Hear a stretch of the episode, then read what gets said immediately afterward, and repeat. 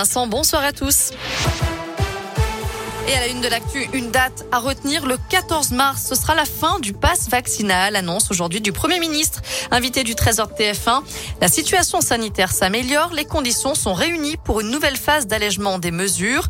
La citation de Jean Castex qui en a profité pour annoncer la fin du port du masque en intérieur dans cette même date, y compris dans les lieux publics, sauf dans les transports collectifs. Quant au pass sanitaire, il restera en vigueur dans les établissements de santé. De son côté, Emmanuel Macron va annoncer sa candidature à sa réélection dans la presse quotidienne régionale ce soir.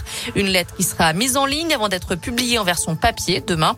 Je rappelle que les candidats ont jusqu'à demain 18h pour déposer leurs 500 parrainages. Le chef de l'État qui s'est entretenu aujourd'hui avec son homologue russe Vladimir Poutine, puis le président ukrainien Volodymyr Zelensky. Selon l'Élysée, Poutine a fait part de sa très grande détermination à poursuivre son offensive dont le but est de prendre le contrôle de tout le pays. Il faut dire qu'au huitième jour de l'invasion russe en Ukraine, la tension monte sur le terrain. La ville de Kherson au sud du pays est officiellement prise par les Russes. Les combats continuent à Kiev et à Kharkiv notamment. L'Ukraine reconstruira chaque église, chaque rue et la Russie payera. C'est ce qu'a dit ce matin le président ukrainien. Chez nous, les recherches se sont poursuivies aujourd'hui dans le Puy-de-Dôme entre Orsine et Saint-Tour-les-Roches. Je rappelle qu'un homme de 47 ans, habitant de Saya, est porté disparu depuis dimanche soir. Sa voiture a été retrouvée à l'entrée d'un chemin de terre à proximité du col des Goules.